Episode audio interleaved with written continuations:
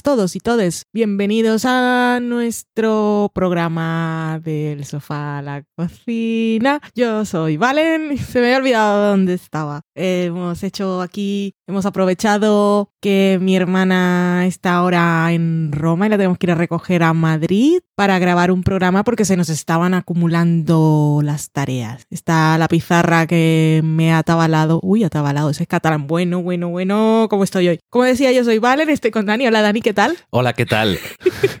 ¿Atabalado qué quiere decir? No atabalo. Ah, ok. Mm, Atabala. Ok. Es, es como estoy, lo podéis buscar y así aprendéis una palabra nueva. Eh, eso que me he puesto a mirar la pizarra y a pensar todo lo que teníamos pendiente y se me han caído todas las pelotas que tenía en el aire. Y soy muy mala fingiendo ante el micrófono. Cuando se me va, se me escapa y veo cómo se aleja la paloma y digo adiós. Gracias ¿Qué? por ser mi amiga. Qué mezcla de metáforas más curiosa. ¿Por qué? Se me. Las pelotas que están en el aire, la paloma se escapa. No sé si una pelota se ha convertido en paloma. ¿Ha habido magia Ha de por medio? magia, ha habido magia, por cierto. He visto en Instagram que han acabado de rodar ya la quinta temporada de Magicians. Hablando de magia. Hablando de magia, es todo lo mágico que tenía por decir. Vamos a hablar hoy de un montón de cosas y ya os enteraréis conforme vayamos hablando. ¿Por qué? Porque es tontería ponerme a decirlas ahora, sobre todo porque hay un nombre que ni siquiera entiendo lo que dice, que es un anime que ha visto Dani, y porque ya está puesto en el título del programa, está puesto en la nota del programa, está puesto en el tweet, o sea que si queréis saber de qué vamos a hablar ya lo tenéis ahí. Os recordamos a los que tenéis eh, aplicaciones modernas que podéis saltar por capítulos entre los temas, ya que tenéis la opción y ya que lo hago, que eso me quita un poquito de tiempo, pues está guay saber que alguien lo aprovecha. Y ahí tenéis toda la información de lo que vamos a hablar, de, de todas las cosas que hemos visto estos días, que han sido un montón desde que no hemos grabado, ya no me acuerdo. Todas las cosas no, las que hemos dejado. Las cosas que hemos dejado y, eso. El próximo programa haremos, ya lo recordaremos al final, lo, haremos un programa eh, con lo que el material que nos deis en los comentarios que hemos leído en todos estos días. Vamos a hacer esa prueba, ya sabemos que nos ha gustado que hayamos quitado la sobremesa, pero vamos a ver qué sale de ahí. Y si solo tenemos un comentario y nos preguntan una cosa que es ¿qué, tiempo hace en Burgos, pues decimos hola, ¿qué tal? Bienvenido al sofá a la cocina. Hoy vamos a hacer el programa de la gente que nos escucha. Nos han preguntado qué tal hace el tiempo y os contaremos el tiempo que hace ese día.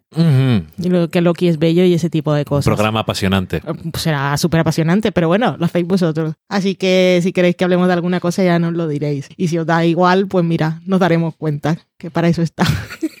Vamos a empezar hablando de, por el orden que está aquí, que supongo que no tiene ningún concierto. Orden ni concierto, eso está bien dicho. Bueno, no sé qué significa. Vamos a empezar por Watchmen, que es la primera serie que ha estrenado HBO. Iba a decir HBO España, que es súper absurdo. HBO España. Em, y eso, la cosa esta que ha hecho Damon Lindelof, que ahora mola. Ya no como cuando estaba en Los, que no molaba. La gente lo odiaba. Ahora es un tío súper guay. Seguidlo en Instagram. Os pondré el enlace en las notas porque es un tipo bastante divertido, la verdad. Y además pone cosas simpáticas y hasta útiles. ¿Qué cosas? Pues eso, Watchmen, secuela, cómic, cosas, novedad. Cuéntanos, Dani. Eh, pues sí, es una. Aunque Lindelof dice en todos los lados que es un poco oximorónico, que no le quiere llamar secuela, pero que es la mejor forma de describirlo. No sé por qué no le quiere llamar secuela, supongo que para no incitar eh, ciertos sentimientos de primeras, pero bueno, no la habrá valido para nada porque ha habido reacciones de todo tipo. En cualquier caso, es una secuela eh, del cómic de los años 80. ¿Y también de la película? No, No, del cómic. del cómic. La película es una adaptación del cómic que cambia el final, deja fuera bastantes cosas que son importantes para la serie, o sea que es del cómic. es del cómic. Eh, del cómic de Alan Moore y Dave Gibbons. Y por supuesto, Alan Moore no aparece en los créditos porque ha dicho que no quiere saber nada de esto, ni tampoco ganar dinero con ello, Pero, y que echa maldiciones a la gente. Y Lindelof está convencido de que es verdad, pero bueno. pero es Eh, que Alan Moore está ocupado haciéndose adosados en la cuarta dimensión y todo esto pues le importa un pepino. En la cuarta dimensión no le llega HBO España y entonces le da lo mismo. Yo no quiero estar vinculado. HBO de ningún sitio le llega. Y nada, hemos visto los cuatro primeros episodios que son los que se han emitido en HBO. Y aparte, por si a alguien le interesa, hay un podcast oficial, pero por desgracia solamente hacen uno cada tres episodios. Van a ser nueve, o sea que habrá tres podcasts, que me parece un poco escaso. Pero bueno, tampoco le gusta, yo creo, a Lindelof elaborar demasiado sobre las cosas, porque como vimos en The Leftovers y también en los, supongo, eh, le gusta dejar cosas a interpretación y cosas ambiguas. Entonces, hablar demasiado sobre las cosas al final final supongo que iría en contra de sus gustos. Para los que no puedan defenderse con un podcast en inglés, eh, HBO ha patrocinado a la gente que hacía Odor, Odor, Odor en Argentina, a Fiorella y él, no me acuerdo cómo se llama, están haciendo un recap de cada episodio y pues si lo buscáis es Watchmen y es HBO y es en español, no me acuerdo si tiene nombre. Y en fuera de series también están haciendo comentarios de cada episodio. No he escuchado ninguno de los dos. Muy bien. Ni de los tres, no he escuchado ninguno. Estupendo. Pues nada, que es una secuela y transcurre en lo que sería el tiempo eh, hoy en día, pero en esta realidad alternativa que se ve afectada por lo que pasó en el cómic original y por lo tanto el mundo es bastante diferente en algunas cosas y lo más importante supongo es que después de lo que pasa en el cómic pues hay eh, repercusiones en la vida de, de la gente que se, ¿cómo se ven en la serie? Pues cosas, ciertas cosas de tecnología son diferentes que ahora. Es como un poco como el universo de... Ay, se me ha olvidado. este que acabamos de ver hace poco, de una realidad alternativa. Decir el de Fringe, pero no se parece en tanto a eso. Se No parece sé, más claro. a este que era de Star. Ah, Counterpart. De Counterpart se parece un poco más a eso, porque los, los Vipers están de moda. Eh, y nada, que aparecen personajes también de las eh, del, del cómic original, pero sobre todo seguimos a una eh, policía retirada que realmente no está retirada en este mundo de hoy en día, que después de un acontecimiento que fue muy malo para la policía, hay una ley que hace en, en Tulsa solamente eh, el senador de Bob Benson. Bob Benson, le vamos a llamar así, eh, hace que los policías vayan, tengan que ir enmascarados. Y luego los detectives y gente de más rango, pues van con sus propios trajes que parecen superhéroes. Eh, Y luego está la FBI, que tiene una división que caza vigilantes. Exactamente. Y luego están los del Ku Klux Klan. Luego está la, la séptima Cucu caballería, Cucu que, que es eh, un grupo de supremacistas blancos que surge de la lectura sin contexto de los diarios que manda Rorschach al final del cómic. Pues sin contexto, realmente. Sí, sin contexto porque era una persona con muchos problemas y si le oyes a él decirlo, pues dices, es un loco. No es tan compelling como leerlo, no te llega tanto como leerlo y le das tú tu propio, el propio tono que quieres y no le tienes el contexto de que es una persona con problemas mentales. No puso emoticonos en el diario. Exactamente, eran los 80 los emoticonos. Aparte del emoticono de Watchmen, pues no, no eran muy así. Y la cosa comienza, eh, supongo que como un poco como homenaje al original, con un asesinato y es un poco eh, investigación de este asesinato, igual que la obra original, y, a lo y de la misma forma que la obra original es meter a los personajes y, el, y todo lo que hay para hablar de la situación política y social del momento en nuestro mundo. En el Watchmen original eh, estaba claramente marcado por la Guerra Fría y las tensiones entre Rusia y Estados Unidos. Y en este caso eh, estamos viendo eh, problemas raciales y policiales que se ven aplicados a este mundo. Correcto. Dicho eso, eh, también hay otras cosas que ahora mismo parece que no tienen ningún sentido como un personaje que está por ahí con en un castillo con sus sirvientes celebrando cumpleaños y haciendo cosas raras y obras de teatro. Y como dices tú agentes del, del FBI uno de ellos un personaje del cómic original que tiene aquí oportunidad de desarrollarse un poco más pero aparte de eso es interesante cómo han pensado que 30 años después podría haber evolucionado después de lo que le pasó. Y, y nada que ¿Qué te ha parecido, Watchmen? Me ha parecido cool. Tenía un poco. No, no estoy súper apasionada porque no me involucro. Me falta la parte de involucrarme emocionalmente. Pero me parece una serie bastante molona, muy interesante también y que tiene toda esa lectura social que no me la esperaba. La verdad me sorprendió. Pero aparte es, un- es una serie que mola. Visualmente mola, la música mola. Y lo que más me gusta es que sus heroínas o antiheroínas todas las mujeres más relevantes de la serie son unas señoras de verdad, que no, no son jóvenes, no son veinteañeras y, y son tan guays. No sé cuál de las dos me gusta más. Bueno, aún quedan episodios. Hemos visto los Es que cuando cuatro pensaba primeros. que Angela era lo mejor, apareció, por no decir más cosas, apareció otra, por eso de los spoilers y los nombres de los personajes, que yo creo que Watchmen la gente la está siguiendo al día. Pero bueno, por eso, hay gente que aún mantiene el sistema ese de esperar que se acaben las temporadas y ese tipo de cosas, vamos a respetar. Y eso que es que me encantan las dos, y es lo que más me gusta de la serie. Y luego tiene sus toquecillos de humor y de tomates, que me hacen mucha gracia. También tengo que reconocer que yo vi la película, no me acuerdo mucho, porque ni fu ni fa. El cómic nunca lo he leído y nunca he tenido súper interés en verlo, en leer, en hacerlo. Y me daba miedo perderme en un mundo de referencias. No me saques tu tocho, que no lo voy a leer igualmente. Vuelvo a poner en la estantería. Que me iba a perder en un mundo de referencias y que iba a ser una serie que iba a compensar demasiado a los conocedores del universo y que los demás íbamos a estar un poco perdidos. Pero yo creo que no. Pero tengo que decir que como yo la veo a mi manera, me siento un poco Watchmen, Pokémon, que yo confundo a los de Pokémon con otros, que ahora no me acuerdo cuáles son. Que siempre te digo un personaje y tú me dices, no, ese no es de Pokémon, eh, ahora no sé quiénes son los otros, no me acuerdo. Y aquí hay tres nombres que yo pensaba que era la misma persona, y Pero al no. final no. Que es el, el señor, este, ¿cómo se llama el actor? Jeremy Irons. Jeremy Irons. Pues Jeremy Irons, yo me decían nombres, me decían un nombre con apellido, un nombre de ciudad y un nombre de Breaking Bad, y para mí todo era lo mismo. Y no son lo mismo. Pues yo pensaba que era la misma cosa. Ok, Pero bueno, en fin. vale.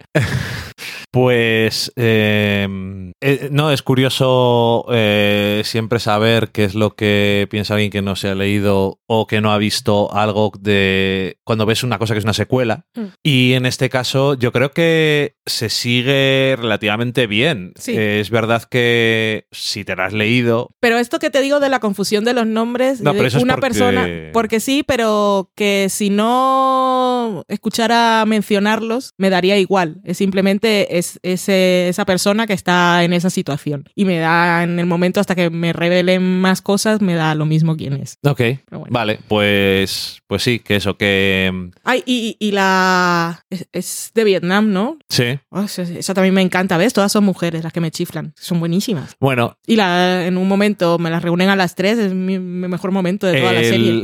eh, decía Lindelof que una de las cosas que se podían criticar en retrospectiva, aunque él no lo iba a hacer porque le parece que es un texto sagrado, pero debería de poder criticarlo, pero le duele, es que Watchmen original tenía un poco menos de desarrollo en personajes femeninos y en personajes de color y de otras etnias que no fueran la blanca, es que eso de color es, que un de poco color, así. sí. Eh, Siempre pienso en la caja de colores. El color carne. de alpino. Eh, Carne y de aquí cerdo. se El nota... color carne de las cajas de colores es carne de cerdo cruda. Ok. Y aquí parece que se nota que le lo han tenido en cuenta, pero yo creo que no de una forma que sea como ahora tenemos que hacer esto porque sí, sino que viene del interés de desarrollar ciertos personajes y luego que atan bien con las temáticas principales de esta secuela. Entonces queda bastante guay. Em, que decía que, no, que igual no hace falta leerse el cómic, pero que está bien leerlo, porque hay cosas que te pueden venir mejor. De todas Pero en el formas, cómic hay rape. eh, yo te dije que no sabía si lo que se veía era rape o no, o era, o era el intento de rape, pero bueno, que era un asalto igualmente. No, es que no, no- hace tiempo que no me lo leo, pero no lo tengo marcado. De todas formas, que mm, se hace referencia a todo tipo de, de cosas A mí y lo a del veces... intento de rape me, me- me tiene mal desde, desde que lo dicen ahí. Pero yo, ¿a qué se refieren con intento de rape? Bueno, luego lo busco. que de todas formas eso es muy curioso cuando dicen igual esto hace falta si alguien no ha salido el cómic que lo sepan y entonces tienen a alguien que es muy friki de la historia y en esta serie la historia es lo que pasó en el cómic. Entonces dice las cosas en alto como exposición pero de forma que queda graciosa y entonces quien no lo sepa pues ahí lo tiene. Que eso es lo que tienen de extra. ¿Tú has podido entrar a la Pitipedia? No, no, Pitipedia. no, no porque no me mandaste al final la dirección así que no, Bueno, lo, no lo he lo, mirado. lo buscas en Google. Ya lo buscaré. No he tenido interés. No, pues se me olvidó. No me culpes. ¿Vienen cosas de esas? Se llama Pitipedia. Ah, se llama Pitipidia. Sí. No me Ahora me acabo, de dar, me acabo de dar cuenta de por qué se llama así. Socorro. Vale, pues sí, correcto. Pues, pues eso. Entonces, quien le interese, pues puede leer eso, pero me- no hace falta. Ya, pero es curiosidad porque no sé qué hay. En Fuera de Series publicaron un artículo que explicaba lo que había, pero no he entrado. Ok.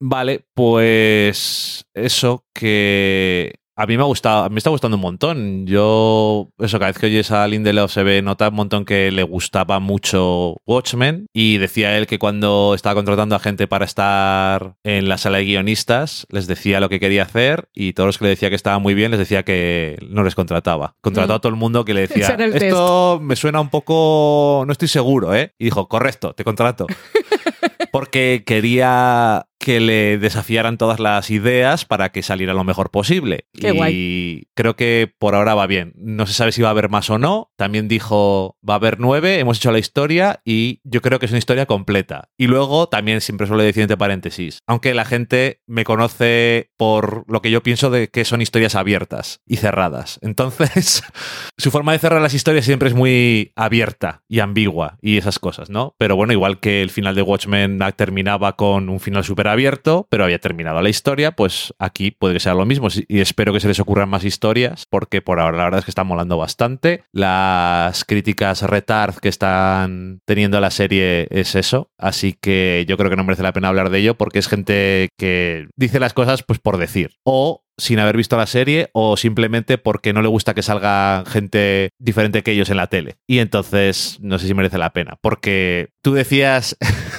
en un artículo la cosa que nunca te gusta decir, pero es que es, es que es demasiado apropiado. Y no, no mola decirlo porque es que suena eso condescendiente y superior, lo de es que no lo han entendido. Ah, sí. Es que eso suena horrible. Es que entonces no lo has entendido y tú eres gilipollas. Cuando alguien te dice que no has entendido algo, dices, ¿tú qué coño sabes? Es un poco así, ¿no? Pero es que realmente lo parece. Pero bueno, que eso, a mí por ahora me está gustando un montón y me parece, me parece por ahora que es muy buena idea para continuar con la historia de Watchmen porque es, eh, tiene cosas como que molan, cosas como que son raras pero que te, que te parecen intrigantes, eh, un poco de humor y humor negro, eh, cosas que lo ves y dices, esto es de- les gusta un montón hacerlo a esta gente, como el principio del cuarto episodio, que empieza con una cosa que no, parece que no tiene nada que ver con Pero Watchmen. Eso es totalmente de Leftovers. es- Inicio de la segunda temporada, ¿te acuerdas? Sí.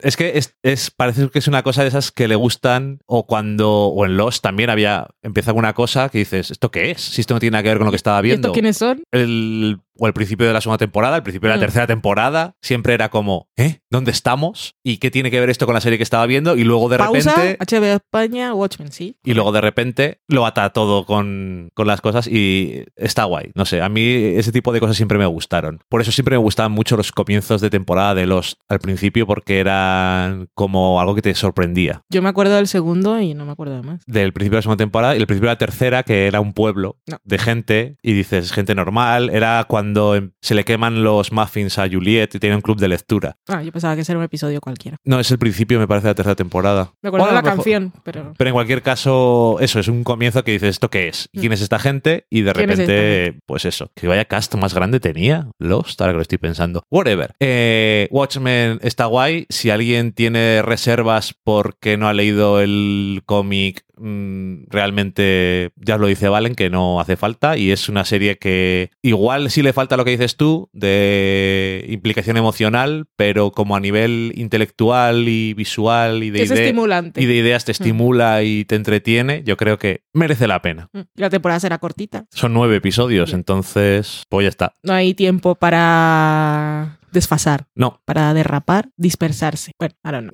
lo que sea. no significa lo mismo ni uno de los tres y no sé cuál quiero usar.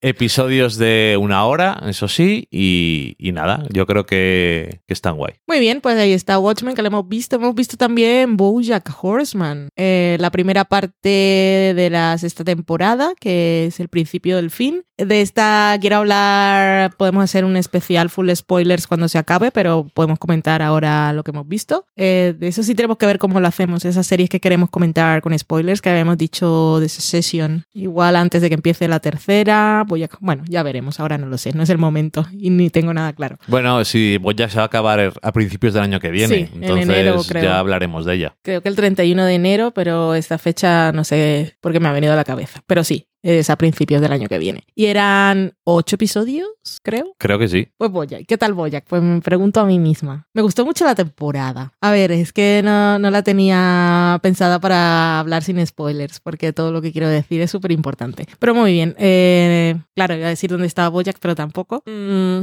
es que está muy bien la temporada. Así es más breve, Valen, si no dices spoiler. ya, pero todo lo, que te- todo lo que tengo para decir son spoilers. Pero bien, eh, divertida como siempre, con episodios que juegan con lo formal, est- esta vez un poco más divertidos. Tenemos el episodio ese que transcurre todo en una fiesta, que es un poco de la risión, de una fiesta sorpresa y luego la, la gente escondiéndose y los que han llegado, mm, porque claro, llegan los, los celebrados a la fiesta, pero llegan discutiendo y entonces nadie sale de su escondite a decir sorpresa y es toda la gente escondiéndose para que no los vean mientras ellos van discutiendo por toda la casa. Escondiéndose de forma absurda. Y se esconde como un gato, en realidad. Pero es que las personas que están ignorando, aparte de que están discutiendo, eh, son, son bastante como yo que no se enteran de lo que está sucediendo a su alrededor. Entonces la gente puede esconderse de las formas más estúpidas y moverse a su alrededor y no se dan cuenta porque solo están pensando en ellos mismos. Fue un episodio bastante divertido. ¿Fue el mejor? No, no fue el mejor porque esta temporada tuvo cosas muy buenas. A nivel de personajes, episodios importantes de crecimiento para Bojack, episodios de Diane, que ya no sabía. Es que Princess Caroline y Diane ya tuvieron en la temporada pasada sus episodios, episodios centrados en ellas que estuvieron muy bien. Y en esta temporada vuelve a lo mismo y aparte hay ecos de, de esas cosas se recogen, que la parte sobre todo de Princess Caroline es súper bonito, como elige un nombre por eh, cuando elige el nombre y por qué nos acordamos de algo que había ocurrido en la quinta temporada, bueno, a mí me pareció muy bonito, Entonces, yo qué sé. Y, y Boya que está haciendo sus cosas y tiene cierto crecimiento, vemos un cambio y todo parece que ya vamos a llegar al final de la serie y es maravilloso. Y de repente la serie tiene un, un bajar a la realidad y de autoconciencia y de hacerse cargo de los actos de sus personajes y de las consecuencias que a mí me sorprendió un montón, pero me pareció lo más importante que va a hacer la serie en, en todos los episodios que ha hecho. Se me sorprendió muchísimo ese giro Ujú. pero mucho. Y me gustó y va a doler porque de alguna manera es también un recordatorio para el espectador. O sea, Sí. en mi caso, hablo en mi caso, que todo lo que estaba ocurriendo hasta ese momento me parecía pues el curso normal de las cosas y una redención del personaje muy bien. Y de repente la serie me dice, pues igual tienes, has desarrollado mucha empatía con este caballo porque te hace reír y todo bien, pero vamos a pensar un poco en todo lo que ha pasado. Yo dije, wow Estuvo muy bien, la verdad, sí. Que todo eso nos lleva que la primera, las primeras palabras que se escuchan en la temporada son importantes. Y, y en Qué eso. bajona, por cierto.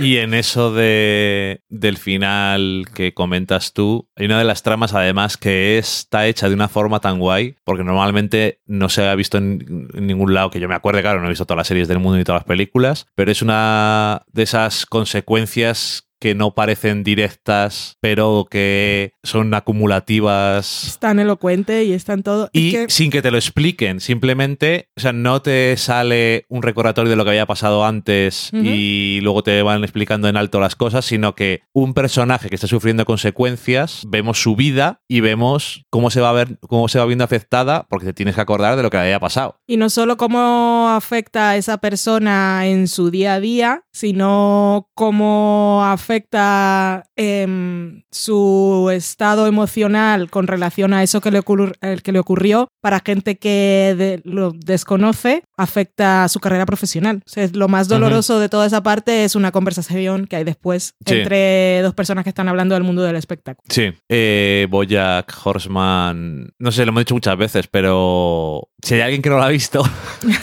es que está muy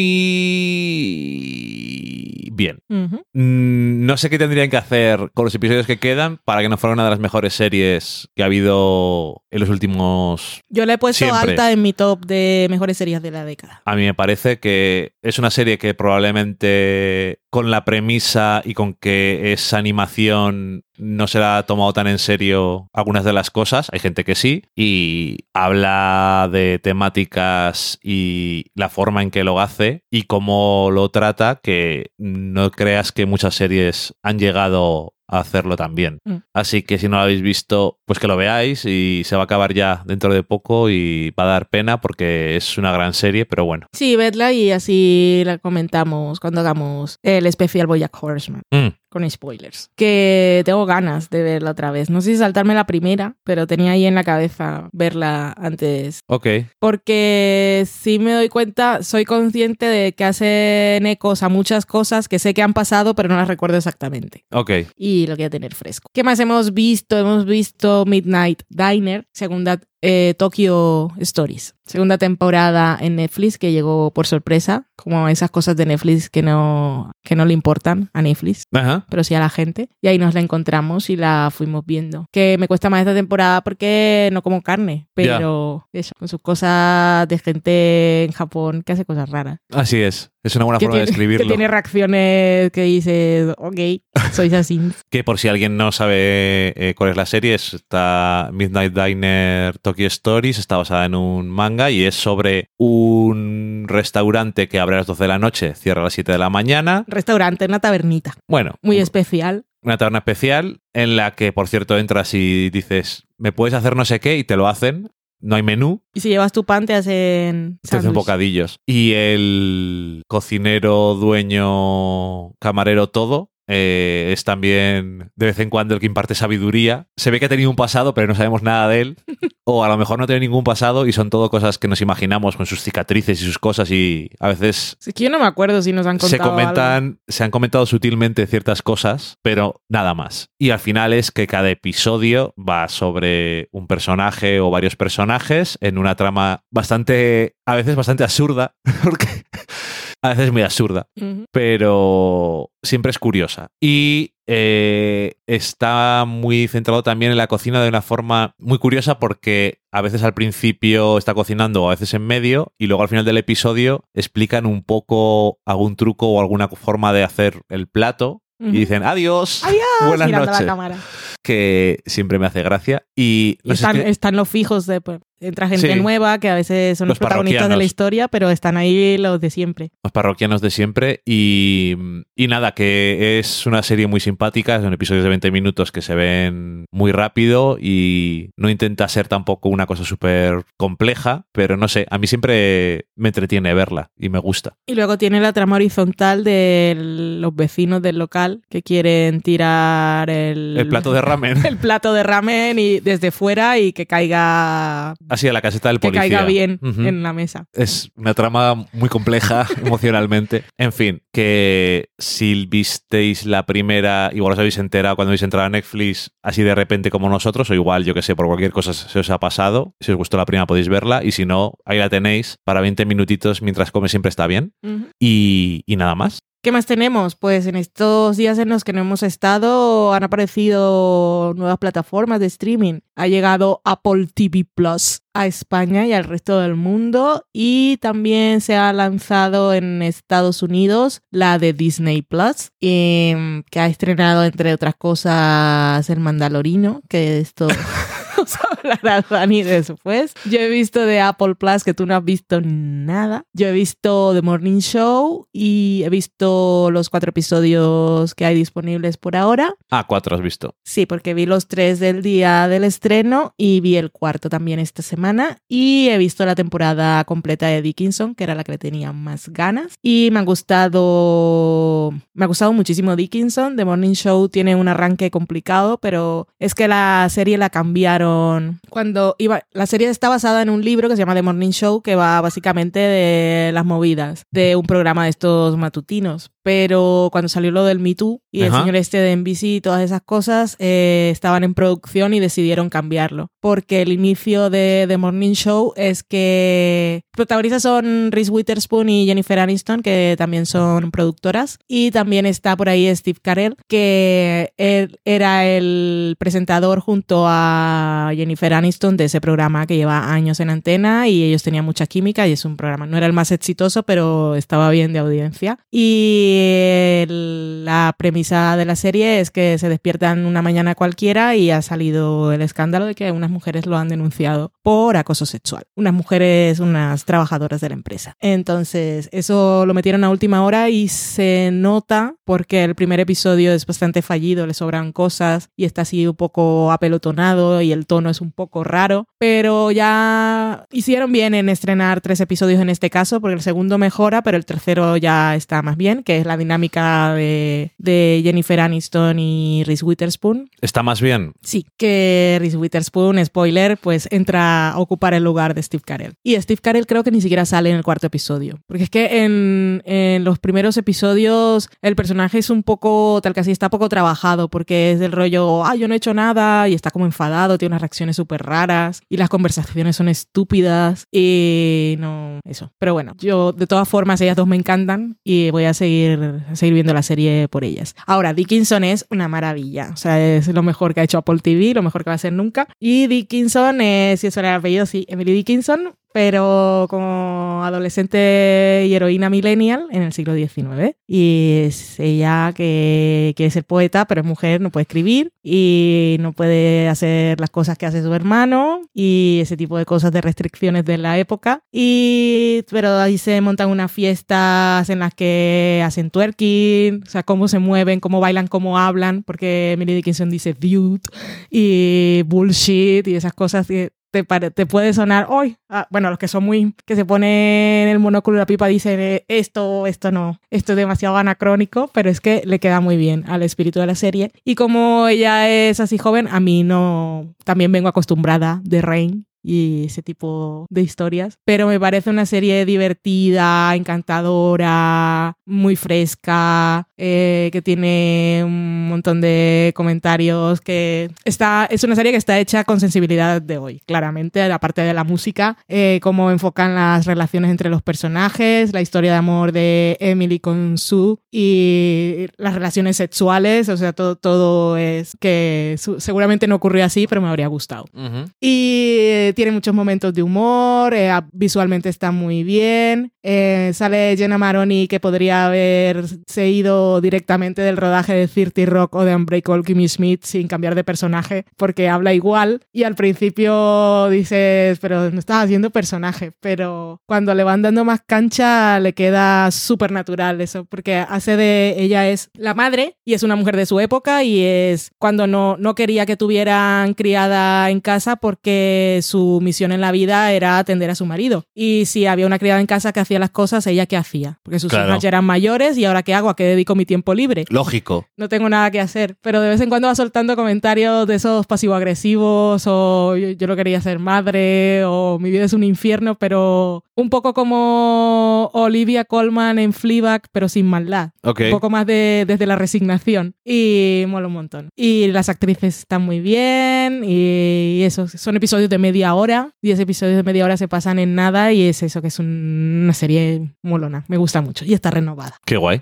Y mm, no, iba a decir, me han dado ganas de leer poemas de Emily Dickinson, no porque yo no estoy cultivada en la poesía y no la sé valorar. Las pocas cosas que salen ahí están muy guay y si, si te intrigan, me gustaría más leer la historia de su vida, por aquello de que nunca publicó nada y vivió hasta el fin de sus días en la casa familiar y todos sus cambios de humor que ella estuve leyendo por ahí y se ha diagnosticado post-mortem a partir de análisis de su obra que tenía algún tipo de trastorno de esto rozando la bipolaridad, de cambios de humor muy drásticos y que se notaba en los periodos en los que escribía la poesía. Se me gustaría leer sobre su vida, pero yo no podría valorar su obra como tal. Pero sí es curioso que, y estaba escuchando en The Bill Series, y creo que lo decía Jenna Maroni, que le parece que el, tono o el, el estilo moderno desde el que se ha enfocado la serie queda muy bien para un personaje como Emily Dickinson, aparte de que muchos de los problemas que vivía ella como mujer no son exactamente igual a los que hay ahora, pero más o menos, por lo menos podemos ir a la escuela y podemos votar y tal, pero que lo que más le llamaba la atención era que los poemas, y eso sí lo vemos en la serie, es que ella escribía eh, frases muy cortas, poemas muy cortos, que no, no eran súper extensos, podían ser cuatro líneas, y los escribía en trocitos de papel. Tenía un cajón lleno de trocitos de papel y Jenna Maroni decía, es que parecen tweets o algo que pones en Instagram. Que ella pensó eso cuando estaba leyendo el guion, pero la creadora no había pensado en ello y le pareció curioso. Y me pareció interesante. Pero eso, que está muy bien, que me gustó. Pues guay, Mm. me alegro. Las otras series de Apple no te No las apetecen voy a verla ver, ninguna. Ni una sola. Y de las que están proyectadas para salir en breve, Servant, que es la de Shyamalan, Semanal Mandingdon. porque es bastante. eh, ya ha salido el tráiler y la historia es muy perturbadora. Servant se estrena el 28 de noviembre y va de una pareja que tiene un bebé. Para el momento en el que empieza la serie, ese bebé vivió, creo que no me acuerdo ahora si son 13 semanas o 13 meses, pero se murió. Y entonces eh, compraron uno de estos bebés hiperrealistas que, que son carísimos, pero que se los dan a la gente para terapia, que son unos muñecos que parecen de verdad, pero que creepymente se ve que no lo son. Y entonces ellos compran uno de estos y la, la mujer, pareja mujer-hombre, ella está tan obsesionada con el bebé que contrata una niñera para que lo cuide cuando ella no está. Y la niñera pues parece que también tiene sus cosas aparte porque la niñera también cuida al bebé constantemente como si fuera de verdad y el, el marido de la mujer es- que, lo que la ha contratado está un poco qué está pasando en esta casa y esta mujer porque parece más loca que la mía porque ella lo saca a pasear y entonces a ver cuál es el misterio ahí. Y había leído que la serie está toda rodada dentro del apartamento. Los planos que se ven en el tráiler son muy inquietantes dan mucho mal rollo. Y también son episodios de media hora así que se le tengo ganas. Guay. A ver si Apple da su brazo a torcer y deja que su plataforma se pueda ver en alguna cosa que no sea Apple o el Fire Stick. Si tuvieras un ordenador de sobremesa de Windows, podrías proyectarlo desde Chrome. Ahora, también dicen que se ve un poco regular. O sea, basura. Y eso es que han salido con tres, eh, cuatro series y ahora a finales de noviembre tendrán cinco. O sea, cada semana que hay, pues tengo, si estoy viendo dos series, solo hay dos series. ¿Qué más puedo ver? Pues yo no sé si tiene alguna película. Y luego a principios de diciembre estrena otra que es Truth Be Told, que no me acuerdo ahora quién es, eh, creo que es la- una creadora, pero no me acuerdo quién es, que está protagonizada por Octavia Spencer, Lizzie Kaplan. Kaplan está en un buen momento. Y Aaron Paul. Ok.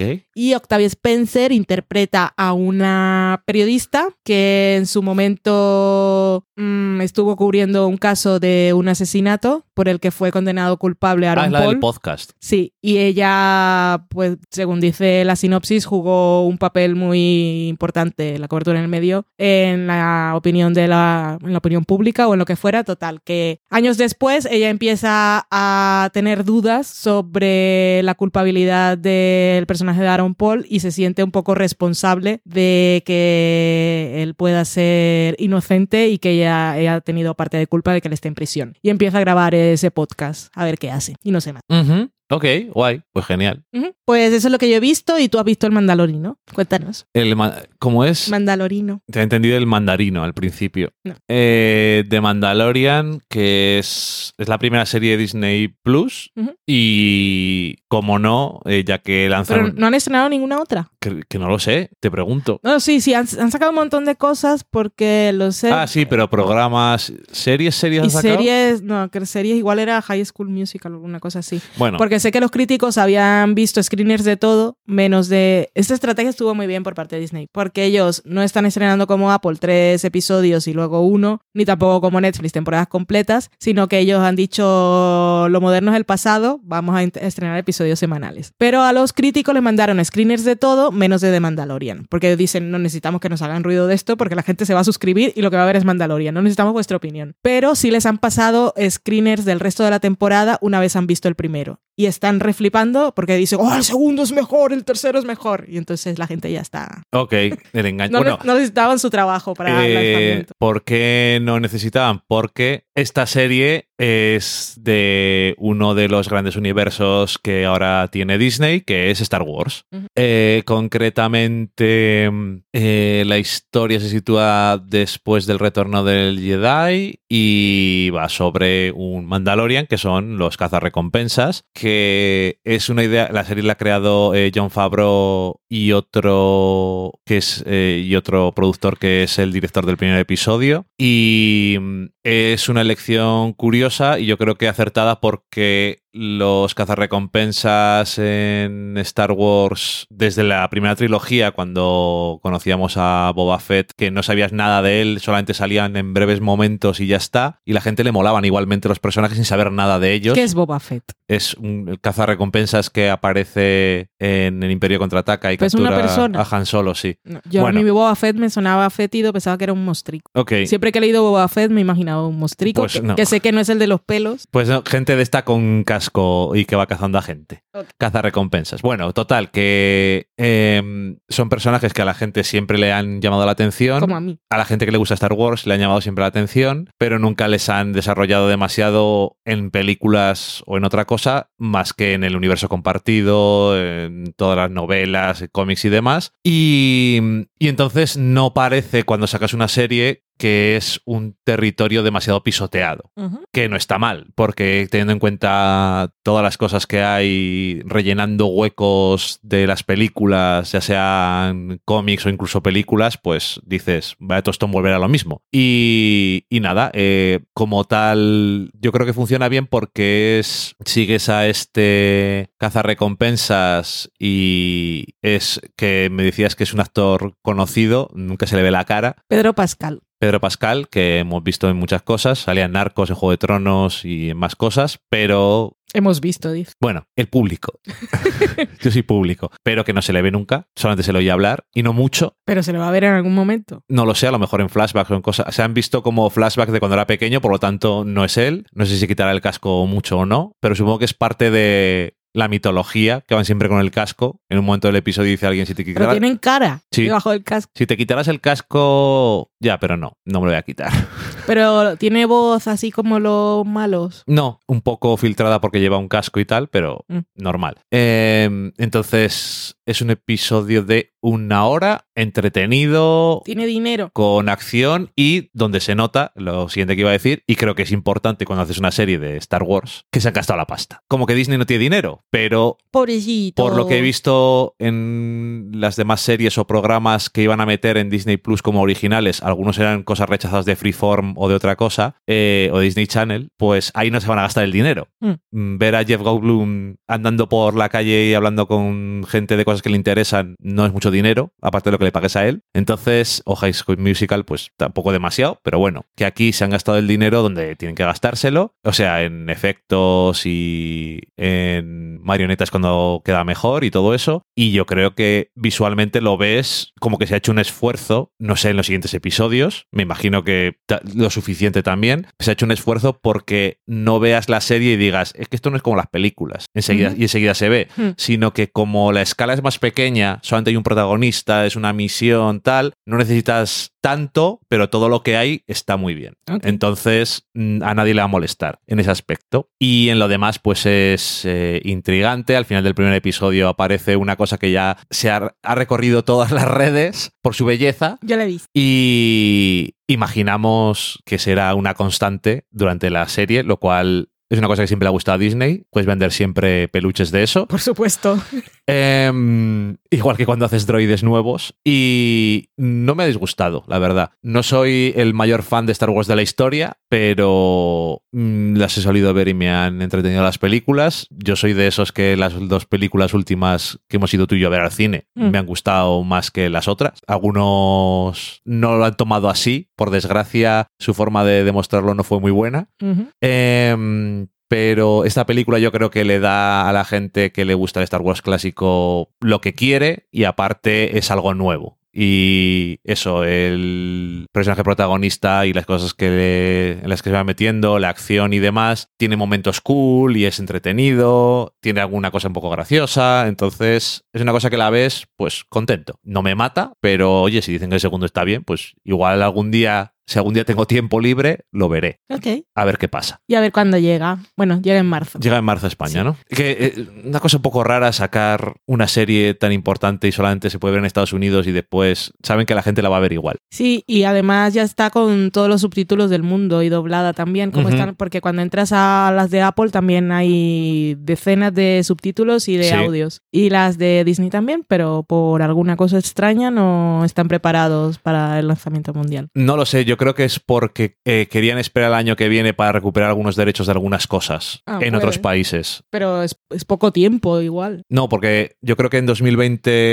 eh, pues Netflix a lo mejor se quedaba Ok. sin las películas de Marvel, yo qué sé. Ujú. Cosas que ya Ah. en Estados Unidos igual ya no tienen y ellos las pueden meter para adentro. Sí, no llegar y que digamos, pero si no tiene los Vengadores, ese tipo de cosas, ¿no? Sí, cosas de ese tipo, pero bueno, que va a llegar aquí y va a ser la única plataforma de streaming que tiene, que tiene Los Simpson, que Ya. son no sé cuántos cientos de episodios y eso nunca lo ha habido. Y el dineral que han pagado. Bueno, compraron Fox y todo lo que ello conlleva. Y HBO Max creo que fue la que se quedó o estaba a un paso de South Park. No, ya creo que ha pagado. Ya ha pagado. 200 millones puede Solo ser. 200, pues estaban hablando de 500. 200 o 300. eh, HBO ha sido la que se lo lleva al final. Bueno, pero bien esto porque se lo reparten, cuando estaba sacando la noticia de que estaban a punto, era, se lo reparten los creadores y Comedy Central no, la Viacom, que es la que tiene los derechos de distribución. Se reparten los beneficios mitad y mitad. Y ah, mitad y mitad. Hulu Joder. había pagado hasta 2020, había pagado 260. O sea que eso es dinero que ya tenían y ahora Sí, HBO Hulu- Max iba a pagar el doble en principio o algo así.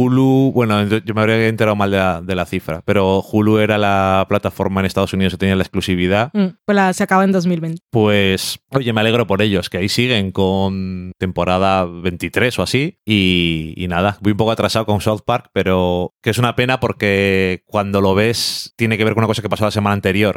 Entonces, cuando lo ves con meses de retraso, pierde un poco la gracia, pero bueno, ¿qué le vas a hacer? Y también has visto, estamos hablando de animación, has visto tú el regreso, cuarta temporada de Rick and Morty. Rick and Morty que hacía ya bastante tiempo que terminó la tercera temporada y supongo que es una serie que hacen a su, a, a su ritmo y, y nada, ha vuelto con un episodio que ha sido muy meta y con universos alternativos y demás, con bastante gracia y bastante mala leche, pero bueno, también con su pequeño comentario en este caso sobre la libertad de, de actuar de cada uno y si supieras el futuro, qué es lo que harías. Y, y nada, bien. Eh, a cualquiera que le guste Rick and Morty le va a gustar. O sea que no creo que hayan perdido a nadie con este episodio. Y al final del todo dicen a un personaje, has arruinado el comienzo de la cuarta temporada, lo has arruinado. Siempre con cosas de este tipo. ¿Y lo había Y- arruinado? Nada, para ellos. Ah, me has arruinado la vida en la cuarta temporada. Muy bien. Y también has visto una cosa aquí que veo tiene una, dos, tres, cuatro, cinco, Se llama- cinco palabras. Es un anime este es el anime tristísimo que me estabas diciendo esta Sí, mañana. Uf. es Demon Slayer, eh, Kimetsu no Yaiba, que aquí en España ya lo, ya lo podéis ver en vuestras librerías, tiendas de cómics. Lo publica Norma Editorial como Guardianes de la Noche, que no se parece absolutamente en nada, lo cual es un poco confuso, pero bueno. Pero los que vayan a buscarlo ya lo sabrán. Guardianes de la Noche, me parece que van eh, nueve tomos y es una de las, eh, de las nuevas series que ha llamado la atención. Al principio cuando salió la gente no la conocía, pero cuando salió el anime, ahora mucha gente, sobre todo la gente joven, ve los animes y si ven que molan, se compran el... Y entonces, como el anime está bastante bien hecho, la animación es buena Hmm. y eso pues atrajo a mucha gente al, al manga y porque el manga siempre va por delante en la historia, entonces tú vas viendo el anime y dices, quiero saber lo que va a pasar ya, no mañana. Ahora, así que dame libros. Y siempre está bien, para los que tienen librerías. Em, y bueno, pues eso, que como casi siempre que veo alguna cosa que me interesa de anime en Japón, tiene unas premisas que son bastante horribles. En este caso, una familia relativamente pobre pero muy feliz vive en una montaña y el hijo mayor son, me parece que seis niños y la madre. El hijo mayor baja a, ver a vender... ¿El hijo mayor cuántos años tiene? 14, 13. Ujú. Baja a vender carbón al pueblo para conseguir dinero para poder comer. Y como hay mucha nieve, no puede volver y se queda en la casa de un señor que se lo ofrece. Y, Bien. cuando, y cuando vuelve, han matado a toda su familia. Ujú. Es que es demasiada tragedia. Que por lo visto hay demonios en este mundo y han matado a toda su familia, excepto que su hermana, eh, por cosas que también pasan aquí, en vez de matarla, se ha convertido en un demonio, ella misma. Entonces se encuentran con un cazador de demonios que se lamenta no haber podido llegar antes, pero que va a matar a su hermana. Y él, la premisa terminaría un poco diciendo que él dice que, que la deje, que no va a matar a nadie ella y que él la, la va a cuidar y la va a tener vigilada siempre. Porque es la única familia que le queda. Uf, uf. Y nada, pues. Demasiado Pues eso. Ya sabes, pues es como siempre últimamente que hemos visto The Promise Neverland, también es bastante dramático. Cuando hemos hablado de Full Metal Alchemist, también siempre las premisas son bastante horribles. Pero esto me ha recordado un poco a Full Metal Alchemist en el sentido de que tiene bastante cosas de. como te gusta a ti, de caras de esas que ponen y tal, para romper un poco la seriedad de todo esto, porque es bastante eso. Pero también me ha recordado en una cosa que me gusta, por eso lo he seguido viendo, solamente me ha dado tiempo a ver tres, creo que por ahora hay 22, espero que no sea muy larga, porque no ya estoy con One Piece para eso, en el 909, y ya a saber si me va a morir y se va a caer One Piece o no. Em, pero me ha gustado que parece una serie que puede tener un comienzo así como muy dramático y pasar muchas cosas, pero que hay una meta muy clara. Para el protagonista es encontrar una forma de convertir a su hermana en humano otra vez y matar a la gente, a los demonios que han matado a su familia. Y parece como que puede ser una serie que no pierden de vista cuál es el objetivo,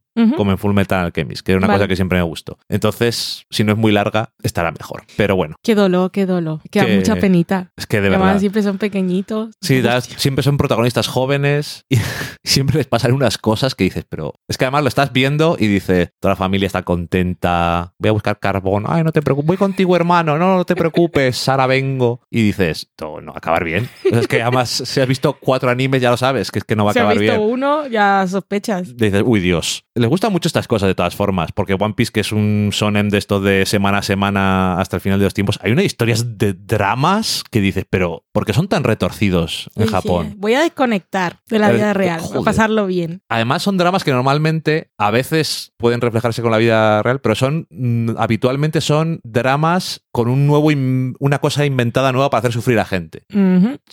Todos es como en la vida real pasan muchas cosas malas, pero se me ocurre una que podría pasar en un mundo diferente. Hmm. Ese tipo de cosas. En fin. Pues este ha sido nuestro programa de hoy, que hemos hablado de varias cositas. Y como os decíamos, el programa que grabemos dentro de 15 días lo elaboraremos respondiendo y comentando las cosas que nos hayáis dicho en redes sociales, lo que haya hasta ahora. Y si os animáis a preguntar, comentar o lo que sea esta semana algo concreto, pues mejor. Y si no será totalmente random y un comentario hace tres meses y, y lo que haya, que no nos vamos a inventar preguntas. Que, sí, hombre, que si alguien dice, pero voy a preguntar sobre una serie, pero no sé si la habéis visto. Exactamente, esa es la pregunta. ¿Habéis visto esta serie ¿Y qué opináis si la, habéis- si la habéis visto? Porque No la he visto, pero tengo una opinión. he Y llenado, te la voy a dar. he llenado la pizarra de series para hablar y hemos ido borrando cosas para que no fuera Mm. muy largo. O sea que hay muchísimas cosas que hemos visto, pero que no hemos comentado. Sobre todo Valen, que es lo que tiene que hacer para su trabajo. Así es. Pues ya está. Por aquí ha estado nevando hoy, así que ese es el reporte del tiempo desde Burgos de este día que habrá Que pasado. Habrá pasado para cuando lo escuchéis. No vivís aquí, o sea, es totalmente irrelevante para todo. Los que vengan del futuro aún más. Y en Roma, o se los hace que vengan de, del futuro podrán decir, hombre, antes nevaba en Roma se hace de noche muy rápido. mucho. A las 5 de la tarde ya es de noche. Antes. Antes. Bueno, a las 5 de la tarde eran las 8. No, peor que jet lag. No me pude acostumbrar en los tres días que estuve. Mm, Para mí siempre eran tres horas más y no sabía si tenía hambre o no. No cenábamos, era bastante caos, pero muy bien. mm. Y eso, que ahí os quedáis, pasadlo bien. Adiós. Adiós. Os quedáis.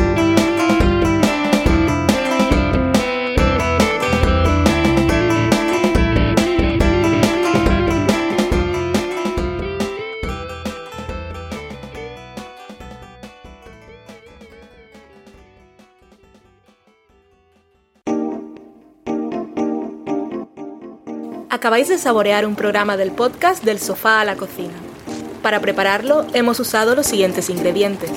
Un Dani, una Valen y una licencia Creative Commons, reconocimiento no comercial compartir igual. Cuando tenemos los ingredientes, los picamos muy finos, los dejamos pochando en una sartén y cuando estén caramelizados, los mezclamos con la licencia Creative Commons, que, cuidado, no admite uso comercial de la obra original ni derivadas, que se tienen que distribuir con la misma licencia que la original, siempre citando a los creadores. Después de 10 minutos, condimentamos la mezcla con iTunes, iBooks, Twitter y un poco de Facebook. Si no encontráis las adecuadas en el mercado, buscad el nombre del blog. A continuación, introducimos en el horno y, después de 30 minutos, lo servimos aderezado con música distribuida con licencia Creative Commons a través de Jamendo. Al final del post correspondiente vienen especificadas concretamente. Si tenéis alguna duda con respecto a la receta o a cualquier otra cosa, podéis preguntarnos a través del correo electrónico del sofá a la cocina Buen apetito.